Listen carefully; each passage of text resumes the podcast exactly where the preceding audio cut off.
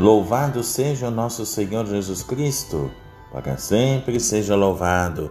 Salve Maria. Meus queridos irmãos e irmãs, estamos aqui mais uma vez reunidos para o nosso momento santo do dia. Hoje nós nos encontramos nesse dia 22 de dezembro de 2021. Estamos aí no nosso caminho como ao trido, não é? Daqui a pouco do Natal, mas ainda estamos diante da novena de Natal, os nossos irmãos que fazem nas suas casas. Portanto, o dia também lembra hoje uma grande santa nesse dia 22, não é? De dezembro.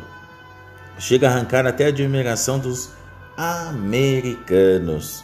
É a Santa Francisca Cabrini Embora morresse em 1917, já usava o avião para socorrer por toda parte os imigrantes italianos que se fixavam nas Américas.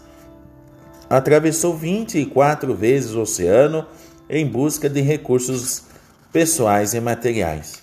Nutria-se quase exclusivamente de uma de sua confiança na providência divina de seu espírito de fé e de humildade era dotada de todas as riquezas de uma personalidade atraente e eficiente, mas vivia totalmente voltada para Deus.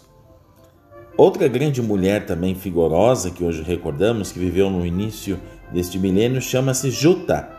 Ao contrário de Santa Francisca, viveu fechada em seu convento e influenciou o mundo pelas suas orações de espiritualidade. Partindo daí, vamos à Inglaterra e veneramos hoje o jesuíta padre mártir Tomás Holland.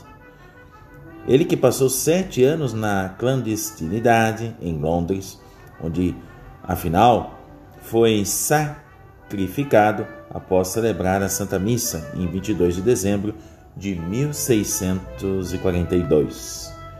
Voltando às mulheres, venera-se hoje na Espanha a santa do século XIX chamada Vicenta Maria Lopes Vicunha, fundadora das religiosas de Maria Imaculada e canonizada pelo Papa Paulo VI em 1975.